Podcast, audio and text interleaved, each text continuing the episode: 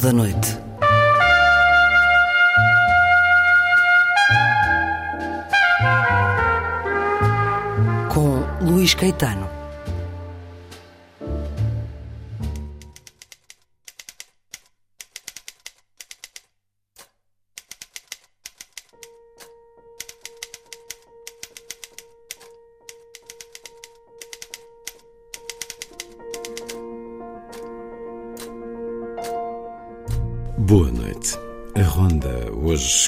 Fósforos riscados no vento por Mário Cláudio, crónica dedicada ao Chutney e ao Espírito de Deus.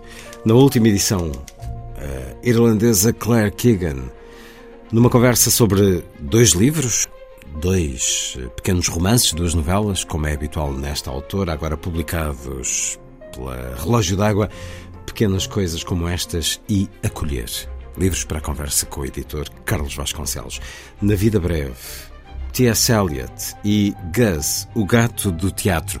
É mais um momento do Old Possum's Book of Practical Cats, de T.S. Eliot, com tradução de Daniel Jonas, para escutar na voz do autor e também na tradução, como habitualmente.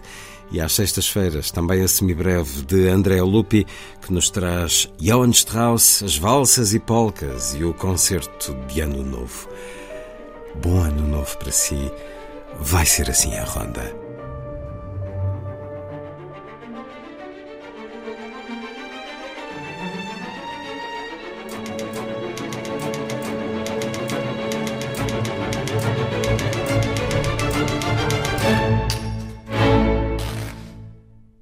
Música a começar.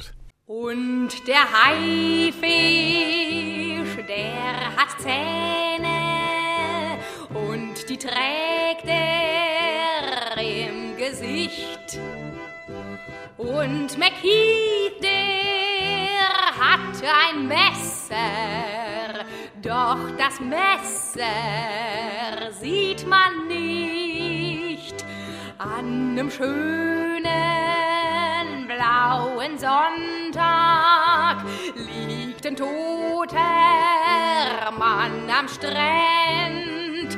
Und ein Mensch geht um die Ecke, den man Mackie Messer nennt.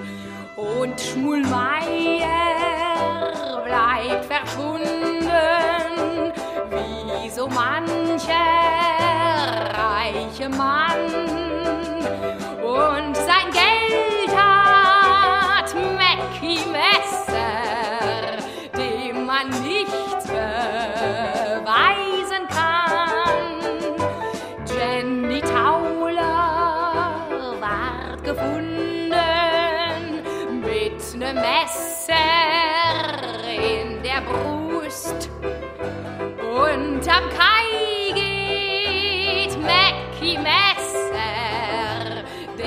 von allem nichts gewusst. Und das große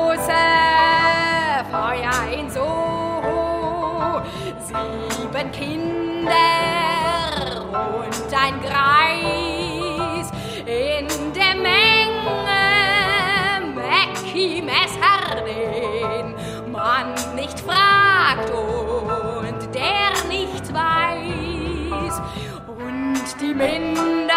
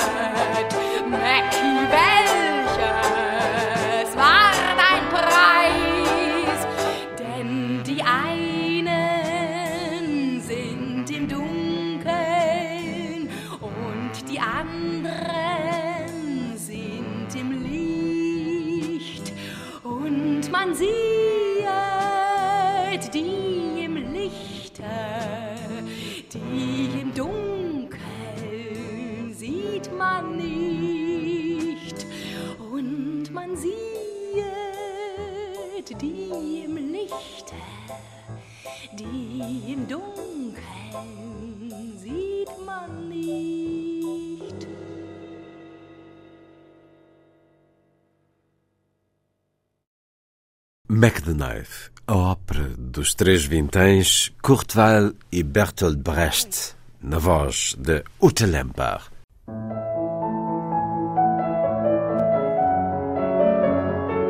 Fósforos riscados no vento.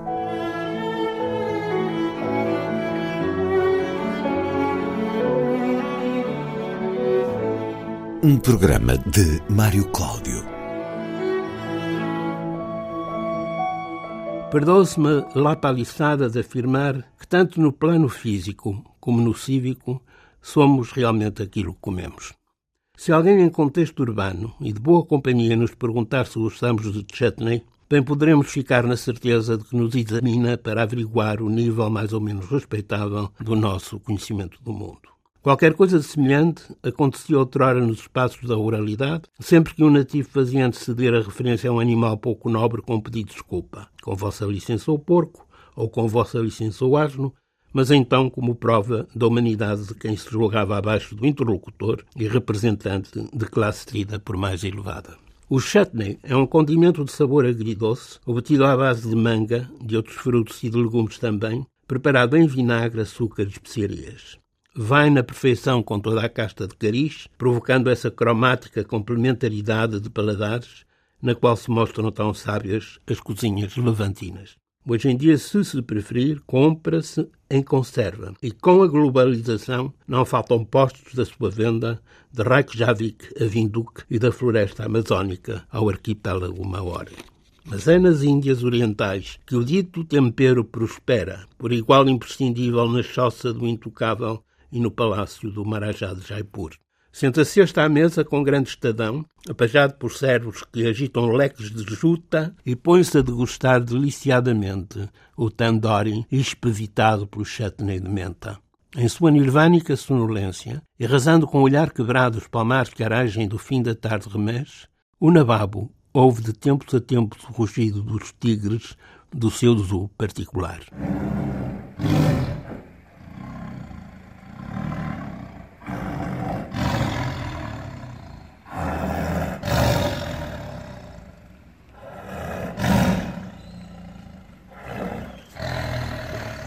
O que sobremaneira importa ao autor destas linhas, curioso do fenómeno da independência e síntese das marcas culturais de variegada latitude, consiste no que a imaginação lhe oferece quanto ao consumo do chutney e que torna dialogando-se os antípodas. De facto, não constituirá o mesmo chutney, em mercê da sua doçura, um processo de enxugar as lágrimas causadas por um conduto picante e exatamente como ao misericordioso pano que secou o choro decorrente do dolorismo judeo-cristão, questionam sobre o recôndito motivo por que desembarcou o Chutney em mais esta lucilação dos fósforos que ando a arriscar por aqui.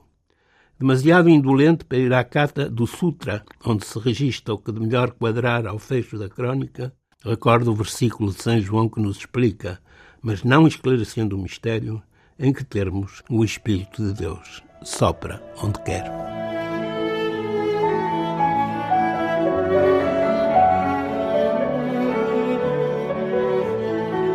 Fósforos riscados no vento. Um programa de Mário Cláudio.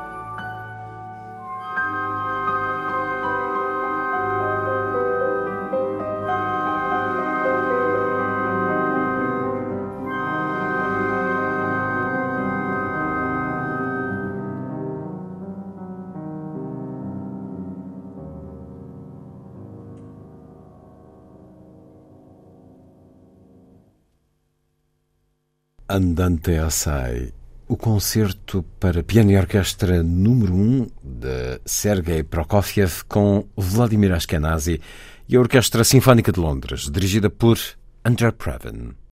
A seguir, a poesia na noite da rádio.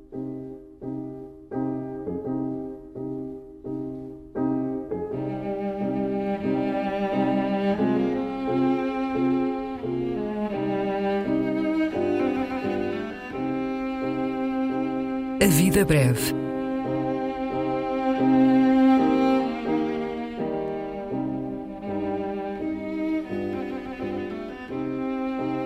Poesia por quem a escreve.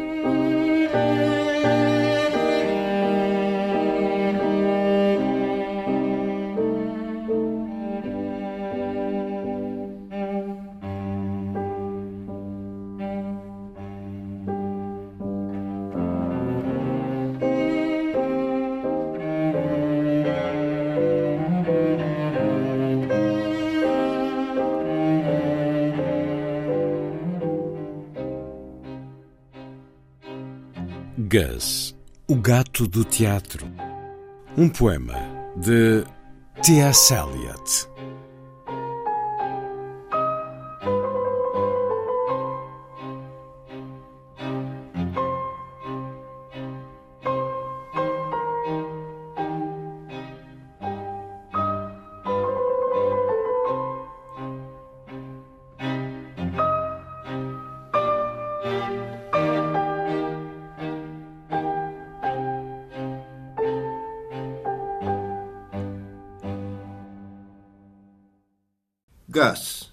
Theatre cat. Gus is the cat at the theatre door.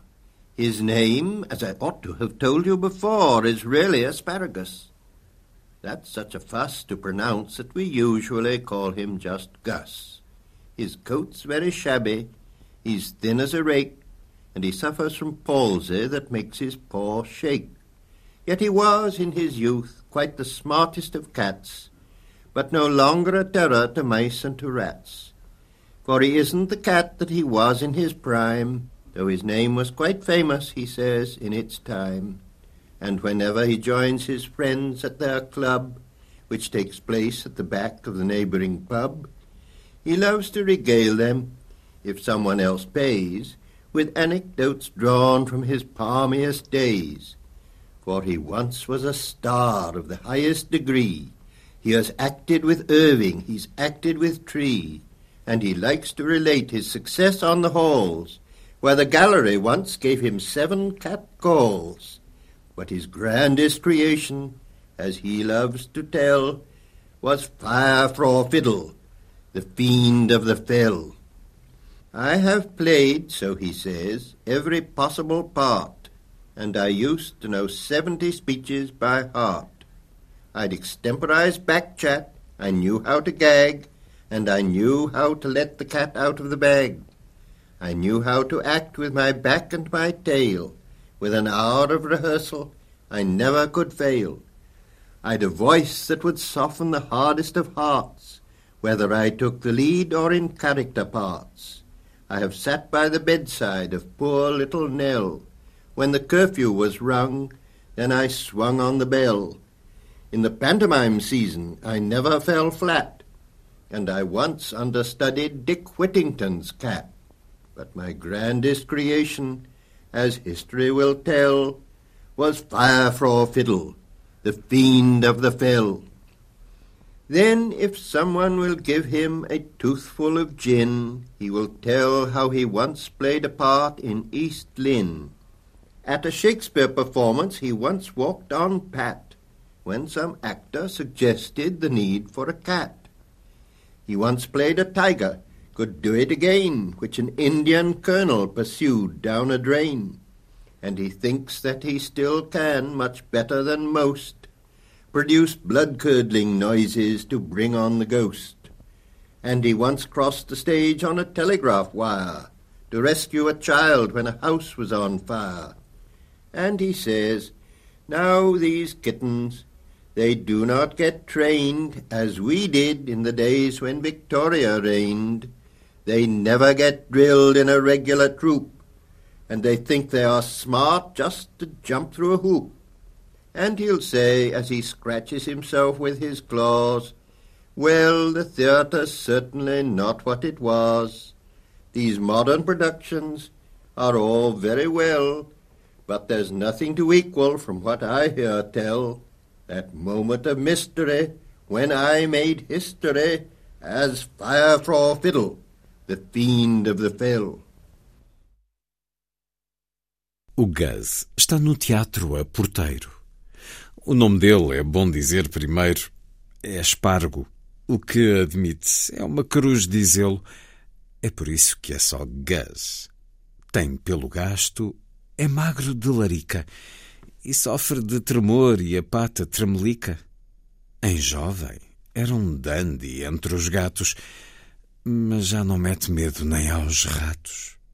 Pois o seu tempo foi e a sua chama, mas diz que no seu auge teve grande fama. Encontrou os seus amigos no seu club, ali por perto, mesmo atrás de um pub. Se alguém lhe paga os copos, fala a malta dos tempos gloriosos da ribalta, pois teve um dia a fama do estrelato contracenou com nomes do mais alto extrato. E fala dos sucessos, de grandes salas, de onde ouviu apupos vindos das alas. Mas o seu ponto alto, digno de resenhas, foi Fire for Fiddle, o pavor das penhas. Representei, disse ele, papéis sem par, e decorei setenta falas sem falhar. Improvisei retruques e dizia uns gags Sabia os tempos certos e umas quantas blagues. Sabia dar à espinha, sabia dar ao rabo. Bastava-me uma hora de ensaio. Ao fim e ao cabo, a minha voz se dava aos mais autoritários, fosse o protagonista ou um dos secundários. Sentei-me à cabeceira de Nelo, menino, e ao dar o recolher, andava no sino. E grande em pantomima, fui ator suplente do gato de Dick Whittington, se fosse ausente. Mas o meu ponto alto, digno de resenhas, foi Fire for Fiddle, o pavor das penhas. Pois bem, se alguém lhe der um bom dedal de gin, dir-te-á que já entrou um dia no East Lynn e numa atuação de Shakespeare pôs em cena, assim que ouviu de um gato para contracena. Um dia fez de tigre Caiu-lhe bem no goto que um coronel hindu seguiu por um esgoto. E acha-se capaz ainda de miasmas e sons de arrepiar que trazem os fantasmas. E andou num fio bambo sobre o palco a ver se dava com um menino numa casa a arder. E diz: No tempo da Rainha Vitória é que era. Hoje os gatos não fazem história. Não sabem o que é estar com uma trupa sério. Não era só passar um arco. Que mistério! E diz, enquanto passa as unhas qual ancinho, o teatro de hoje em dia é muito fraquinho. As coisas que se fazem não são rofanhas. Mas nada se compara, diz-se, às resenhas daquela atuação de grande comoção do Fire for Fiddle, o pavor das penhas. Gus, o gato do teatro. Um dos momentos de O Livro dos Gatos Práticos do Velho Gambá, no original Old Possum's Book of Practical Cats. Escutámo-lo primeiro na voz do autor, T.S. Eliot, depois na tradução de Daniel Jonas.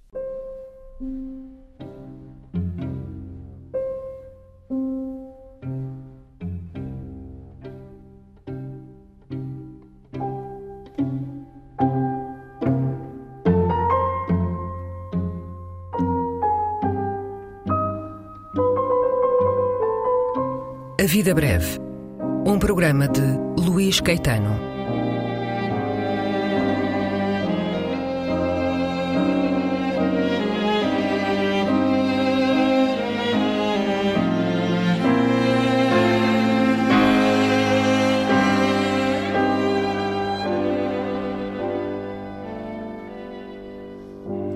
Recolha das leituras feita pelo autor do programa junto dos poetas e também no arquivo da rádio e em edições discográficas.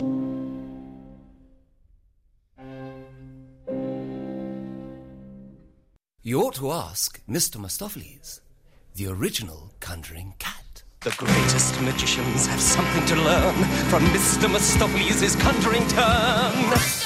And we all say, Oh,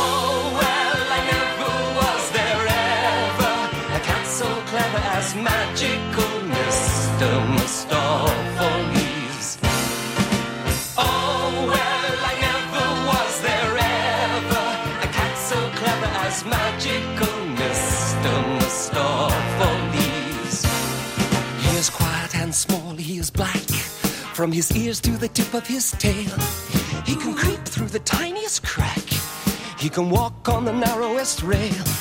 He can pick any card from a pack. He is equally cunning with dice. He is always deceiving you into believing that he's only hunting for mice. He can play any trick with a cork or a spoon and a bit of fish paste. If you look for a knife or a fork and you think it is merely misplaced, you have seen it one moment and then it is gone. You'll find it next week lying out on the lawn. And we all say, Oh, well, I magical Mr. Mistopheles. Oh, well, so clever as magical. Mistopheles. His manner is vague and aloof. You would think there was nobody shyer, but his voice has been heard on the roof when he was curled up by the fire, and he's sometimes been heard by the fire when he was about on the roof. At least we all heard that somebody heard, which is incontestable proof of his singular magical powers. And I've known the family to call him in from the garden for hours when he was asleep in the hall. And not long ago, this phenomenal cat produced seven kittens right out of a hat. And we all say, Oh, well, I never as magical Mr. Mistopheles.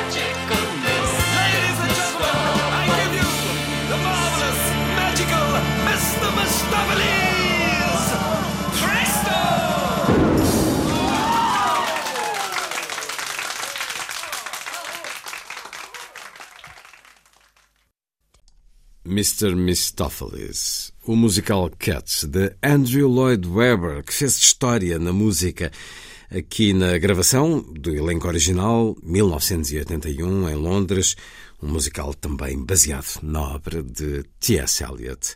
A seguir, a viagem musical de André Lupi, que nos leva para o concerto de Ano Novo e para o universo musical de Johann Strauss.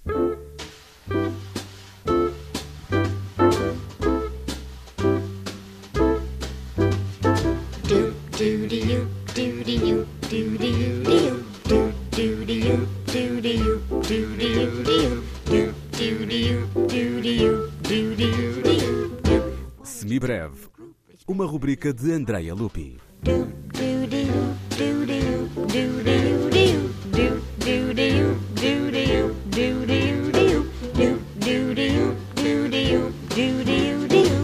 Every year, the Vienna Philharmonic gives hope and reason to the world with this concert. With great optimism, die Wiener Philharmoniker und ich wünschen Ihnen O concerto de Ano Novo da Filarmónica de Viena tem uma história tripartida: um pai, um filho e o espírito nazi.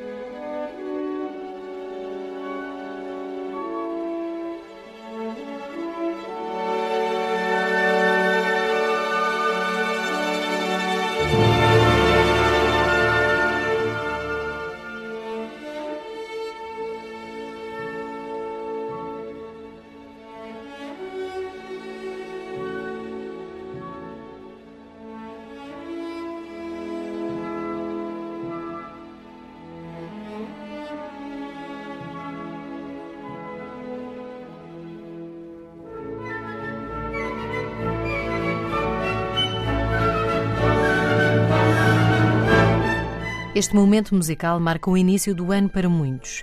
Ano após ano, 1 de janeiro, a Orquestra Filarmónica de Viena toca repertório que difere conforme o maestro que a dirige sempre um homem. Mas o encadeamento final é inalterável, com a valsa do Danúbio Azul e a marcha Radetzky a concluir. Os dados oficiais da União Europeia de Rádio, que distribui o espetáculo para as rádios e televisões de todo o mundo, dizem que o concerto chega a 50 milhões de pessoas em 38 mercados, num total de 92 países nos cinco continentes. É, pois, um evento musical global.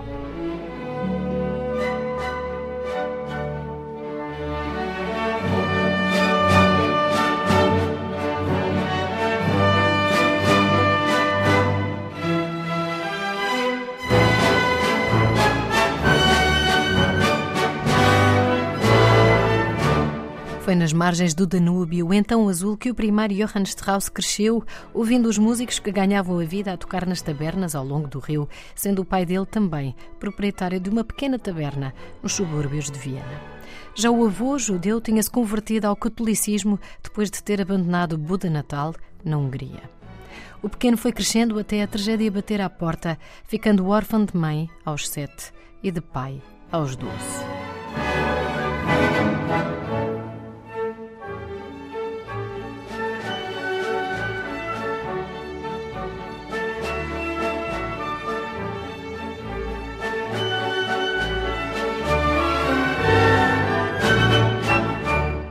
Tutor a quem foi entregue percebeu as capacidades musicais do rapaz e proporcionou-lhe aulas de música. Aos 21 anos de idade, Johann Strauss ponderou passar um ano pelo país ao serviço do exército austríaco, mas a namorada dissuadiu com um argumento de peso. Johann Strauss II vinha a caminho.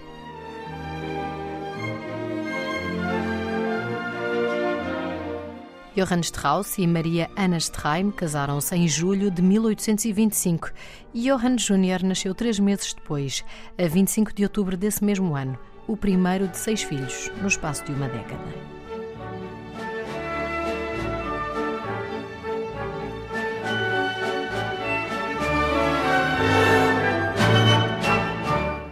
A vida foi avançando e a grande musicalidade, o sentido rítmico cheio de síncopas, o engenhoso uso das pausas e dos descansos, as melodias alegres e bem dispostas e, sobretudo, o aguçadíssimo sentido de oportunidade de negócio fizeram com que Johann Strauss fosse paulatinamente crescendo e prosperando, criando a sua pequena orquestra de 30 músicos que ensaiavam sobretudo nos espaços familiares.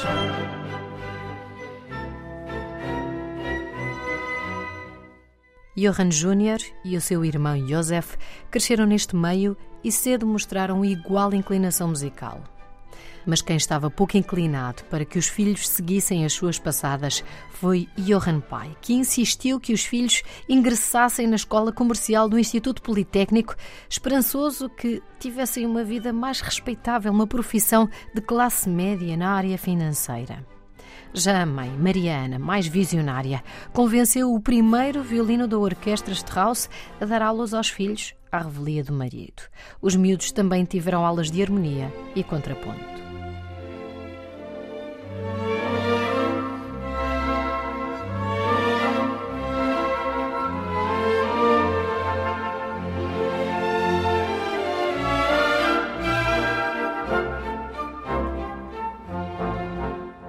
Ainda antes de completar 19 anos, em agosto de 1844, Johann Strauss Jr. recebeu a sua licença para dar espetáculos de entretenimento musical. E no mês do seu aniversário assinou um contrato de um ano com 24 músicos.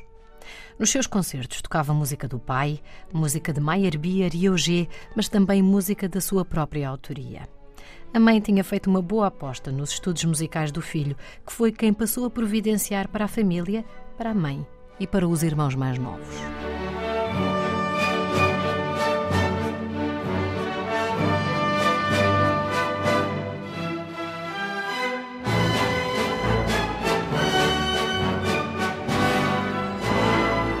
Esta nova fonte de rendimentos foi essencial, já que nesse ano de 1844, Maria Ana pediu o divórcio que chegou dois anos mais tarde. Desde 1833 que Johann Strauss partilhava a vida com uma outra mulher, 10 anos mais nova e com quem teve sete filhos em nove anos. A rivalidade pai filho durou pouco tempo. Cinco anos mais tarde, em setembro de 1849, depois de uma longa digressão de quatro meses pela Alemanha, Bélgica e Inglaterra, Johann Strauss pai pôde finalmente descansar em casa da sua segunda mulher mas um dos filhos estava com escarlatina e três dias depois do contágio, o primeiro Johann Strauss morreu aos 45 anos de idade.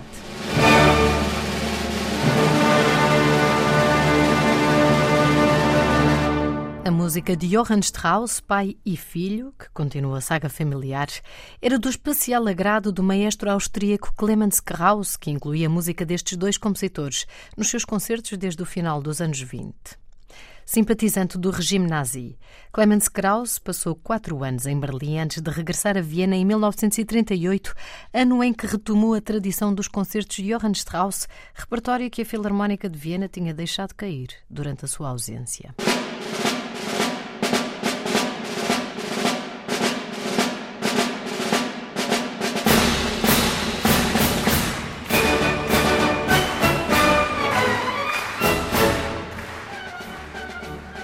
A 31 de dezembro de 1939, Clemens Krauss dirigiu um concerto especial de fim de ano, cuja receita reverteu para o Fundo de Apoio ao Partido Nacional Socialista para o difícil período de inverno já durante a guerra.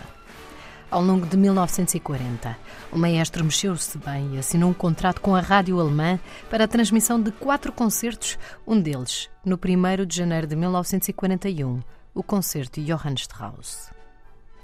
A música refrescante e alegre dos Johann Strauss, criada para animar as hostes, era perfeita para a propaganda nazi.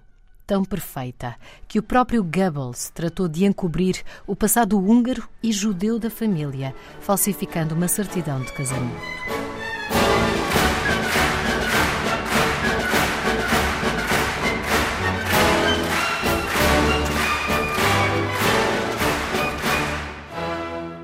Tradição pegou, associada à transmissão rádio, e a 1 de janeiro de 1946 realizou-se o primeiro concerto em período de paz, com a Filarmónica de Viena, dirigida pelo maestro que tinha sido assinalado como judeu Josef Krips, que não viu qualquer inconveniente em perpetuar a tradição dos concertos que passaram a chamar-se concertos de Ano Novo.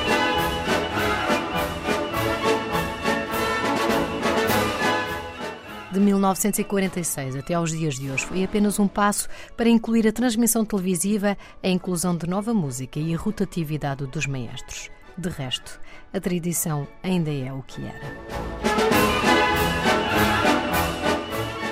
Sem pretender esconder o passado. Em 2013, a Filarmónica de Viena encomendou um aturado estudo sobre o passado sombrio deste concerto brilhante, estudo que incidiu também sobre a perseguição, assassinato e exílio de músicos da orquestra no pós-guerra.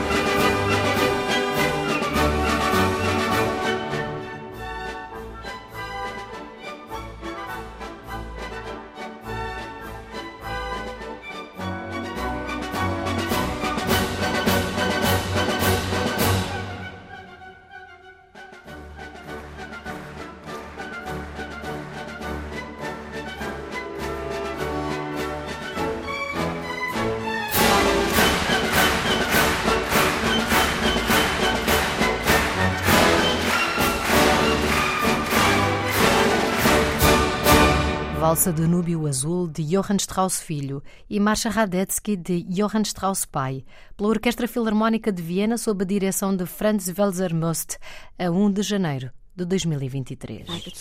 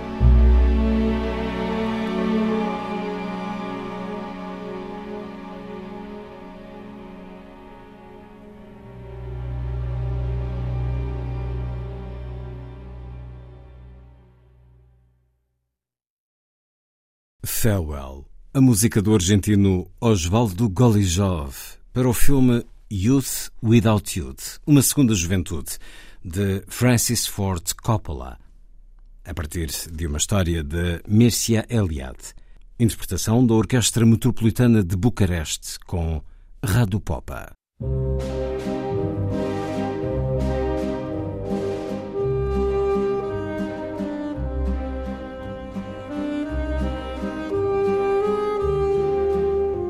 Última edição. Um programa de Luís Caetano.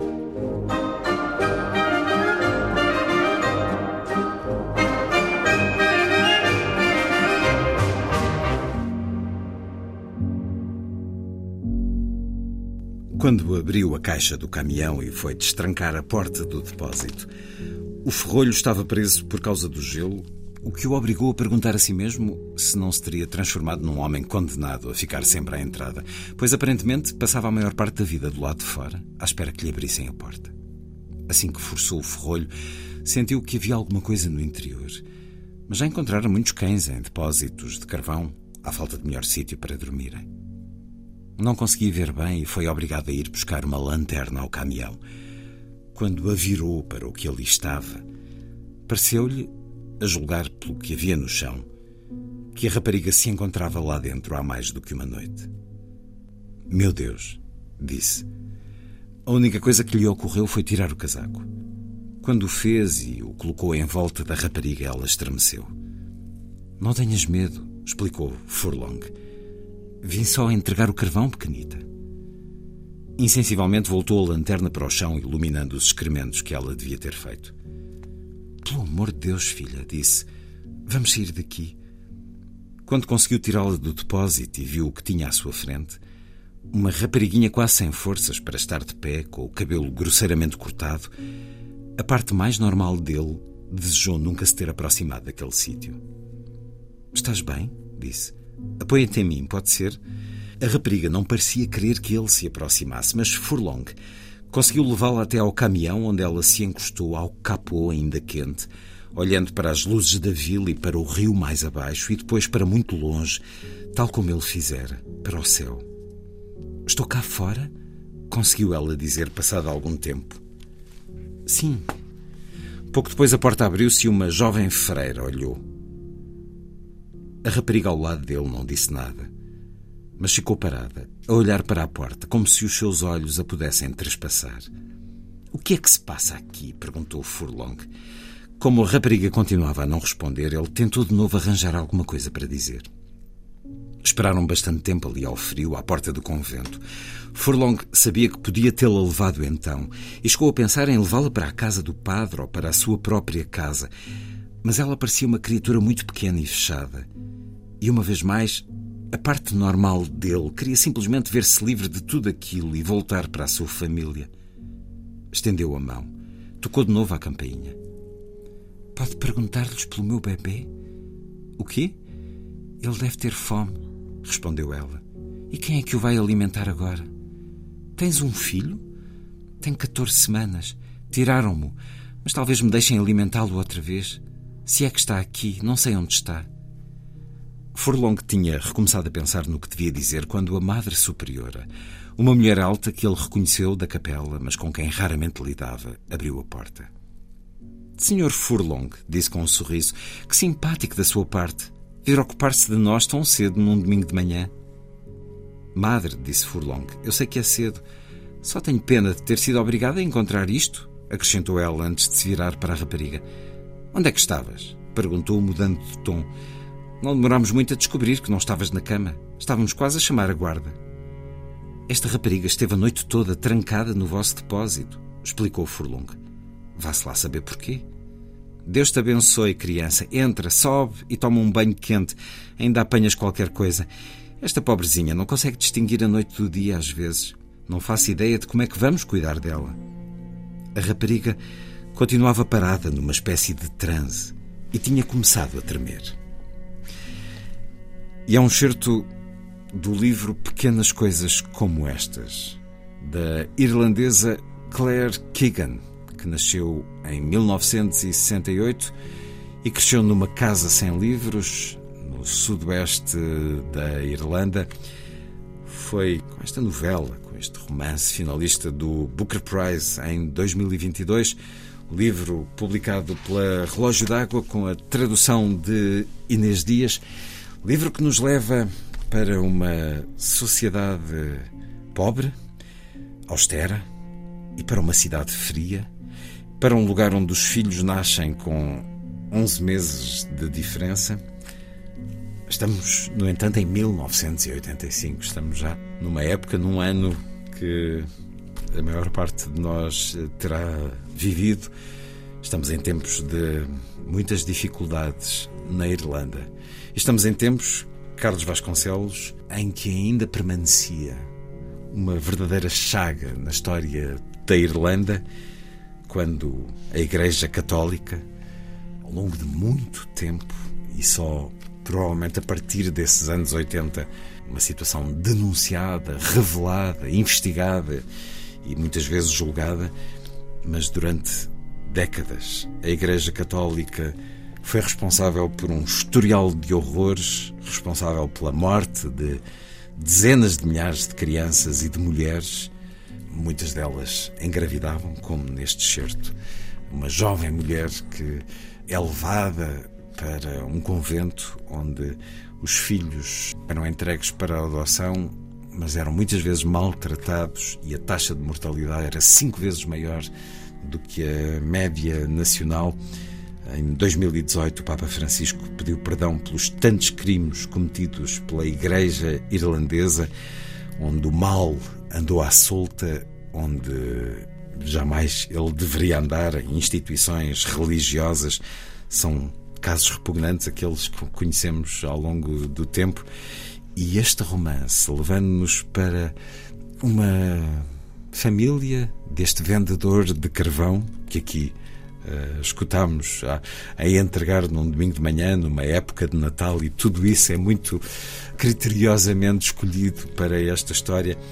Este livro é um murro no estômago, em grande parte, para além de bela literatura. Sim, 85 foi o ano em que eu nasci e quando li este livro me apercebi que se passava em 85 fiquei um pouco mais chocado que o normal porque quando costumo ler livros com este tipo de situações traumáticas vai lá mais para trás vão tempo. bastante mais para trás um, e portanto infelizmente, felizmente e infelizmente em grande parte isto é um livro baseado em factos reais que eram as chamadas eh, lavanderias da Madalena, eh, que eram locais onde, onde que, supostamente, locais religiosos e que davam formação supostamente às raparigas, eram vistos como escolas pelas populações locais.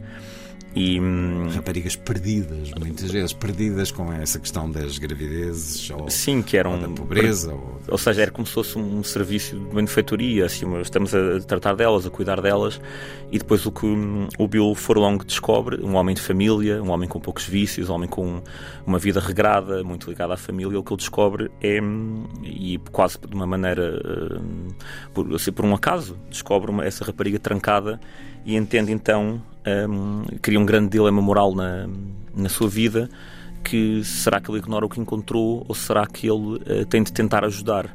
Eu penso que uma das grandes forças do livro é essa, é um, a tensão que se cria no leitor de saber se ele está a agir bem ou se está a agir com uma enorme ingenuidade e isso vai ter consequências enormes por tentar ajudar a criança que encontra. É, Passa-se no Natal, grande parte do livro, e em quase todas as páginas temos os motivos religiosos e temos algumas evocações religiosas eh, e, e vê-se a igreja, a importância da igreja e das tradições da igreja na, nessa pequena povoação. Quem não conhece o tema do livro à partida, depois vai entender, ou seja, é um, penso que é um murro ainda maior quando se entende que essa conotação que existe em todas as páginas, afinal, tem uma conclusão bastante traumática quando ele descobre que de facto essas, essas institu essa instituição, esse, esse mosteiro misterioso que existe do outro lado do rio, afinal, ao invés de fazer o que toda a gente pensa que faz, é uma espécie de um segredo que não é um segredo, mas que as pessoas desconfiam, sabem, como é mostrado através de uma das personagens do livro, as pessoas sabem, mas ficam silenciosas, com medo de represálias.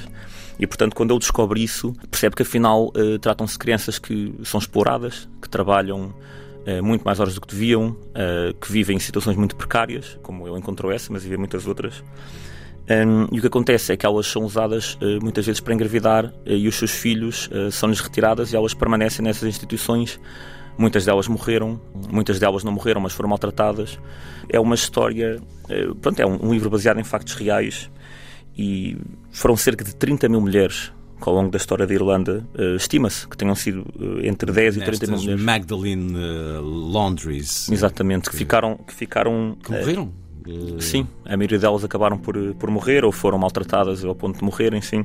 Nós ainda, ainda há poucos dias vi uma notícia em Portugal de freiras também condenadas por agressões físicas, brutalidade nos cuidados que davam e os casos de pedofilia que marcaram também e que marcam essa história irlandesa tornaram-se também muito mais visíveis no nosso país. É uma chaga que uh, não conhece fronteiras, partindo dessa instituição onde jamais deveria acontecer algo semelhante. Claire Keegan escreve um pequeno romance, são, é uma marca dela, eh, são 80, pouco mais de 80 páginas, mas eu poucas vezes senti algo tão épico como o final deste livro, em que este homem toma uma decisão dentro dessa vida ordenada, familiar, a fazer também um pouco lembrar a nossa história portuguesa do o pouco à mesa, mas honrado e muito contado e, e tudo muito espartano, este homem vai tomar uma decisão e há um percurso que é feito que é um, uma história épica. É um, é um momento de grande comoção e estamos a falar de literatura, apesar deste fundo histórico, um homem que faz aquilo que se deve fazer numa noite de Natal, se optar pela dignidade e pela coragem. Penso que foi isso que muito que lhe valeu uma comparação. Penso que foi David Mitchell que a comparou a Chekhov, que é uma comparação. Obviamente, qualquer contista ou qualquer pessoa que escreva pequenos romances, novelas, deseja ser comparada a Chekhov. Talvez seja o melhor elogio que se possa dar a um, a um contista. E ela, penso que merece essa comparação, não só pela depuração da escrita, ela consegue muito poucas páginas apresentar-nos o um enredo, os personagens. Sobretudo, eu penso que ela capta muito bem a gênese uh, do, que é, do que é ser um ser humano e do que é que é a vida, uma vida que se perde na rotina, nos pequenos gestos diários. Ela apanha muito bem isso nas páginas. E a forma dela é um pouco isso, ou seja, ela explica uh, de uma maneira aparentemente muito mundana, mas muito, bem, muito literária, o que é a vida no dia a dia, e depois há, há sempre uma reviravolta que prende o leitor e a conclusão, normalmente em poucas páginas, é uma conclusão completamente arrebatadora. E, e, o livro termina aí, não se prolonga, e a sensação que causa no leitor de facto é essa de estupefação e de. é, é quase um murro final. E, e, é uma coisa. Isto são livros que se leem, os livros dela, os que ali até agora leem-se em 3 horas, 2, 3 horas, são livros muito curtos e de facto deixam uma sensação muito forte, muito, muito maior do que, o, do que o tamanho do livro. É uma escrita de filigrana, da palavra certa. Claire Keegan já tem esse prestígio conquistado. Tudo mais foi limpo, ficou só a armação fina da linguagem e da imaginação literária, da criatividade, da capacidade literária, porque tudo aqui é muito pensado também em filigrana, porque, por exemplo, este personagem, este carvoeiro, Bill Furlong, este homem que procura ser um bom homem, é filho de pai incógnito. E isso é-nos mostrado logo no início, acompanhamos também a sua infância, ou seja, a sua mãe, e isso é-nos dito logo no início, terá engravidado também como estas jovens perdidas que a Igreja procura, eh, diz que cuida e que vai uh, encaminhar no bom sentido. A mãe deste carvoeiro poderia ter sido uma dessas jovens se não tivesse beneficiado da caridade de estranhos. E, portanto, há um nó que é dado no final e que uh, nos uh, tem um grande impacto na escrita de Claire Keegan. O livro chama-se Pequenas Coisas Como Estas, a edição Relógio d'Água, mas esta autora, que é muito, então, artesã deste género curto, tem mais recente, na Relógio d'Água, Acolher. Venha daí um convite também para este novo livro. Portanto, Acolher obedece a uma estrutura muito semelhante uh, da autora. Trata-se de uma, de uma muito jovem rapariga, uma criança, uh, que vive numa casa em condições muito duras e que depois começa por ser enviada, ou seja, é entregue pelo pai numa nova casa em que vivem os seus, uma espécie de pais adotivos, uma família provisória. Não sabemos isso ao começo, se, é uma, se vai ser provisório, se é definitivo, e a criança também não sabe. Ao contrário do outro livro, é um livro escrito na primeira pessoa, portanto, ela coloca-se na cabeça da, da criança e é uma incógnita enorme para ela e ela transmite essa incógnita ao leitor.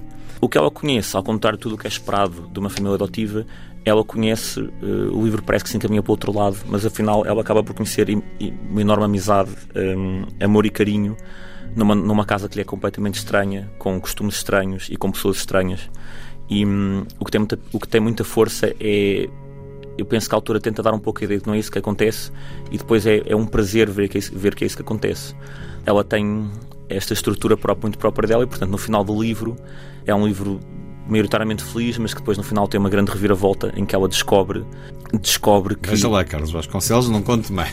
Não, pronto, então vou deixar assim, de facto há uma grande reviravolta no final do livro que a faz uh, deparar-se muito com um pouco o que é que a fragilidade da vida e a complexidade da vida, sobretudo da vida adulta. Uh, e eu penso que o que ela faz muito bem é que ela consegue transmitir muito bem essa fragilidade pelos olhos de uma criança muito mais nova. Eu penso que essa estratégia de se colocar eh, na primeira pessoa, do, do ponto de vista da criança, funciona muito bem. Claire Keegan é uma escritora irlandesa que vale muito a pena conhecer e já sei que a Relógio d'Água tenciona continuar a publicá-la.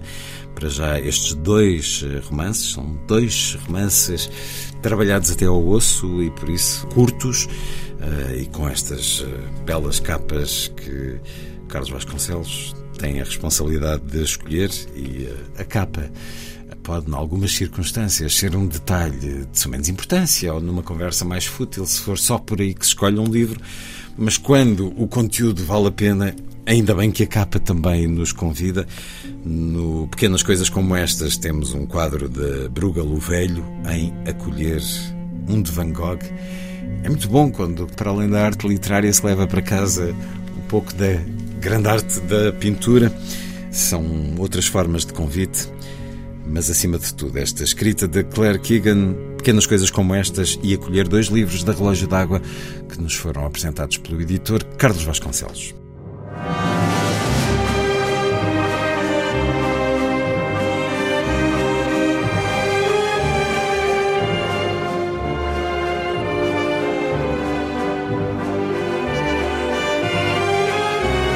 Última edição.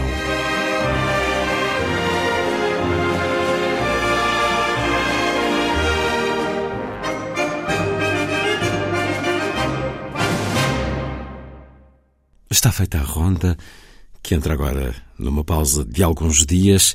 Assim, obrigado por estar com a rádio. Uma boa noite e os desejos de um excelente ano.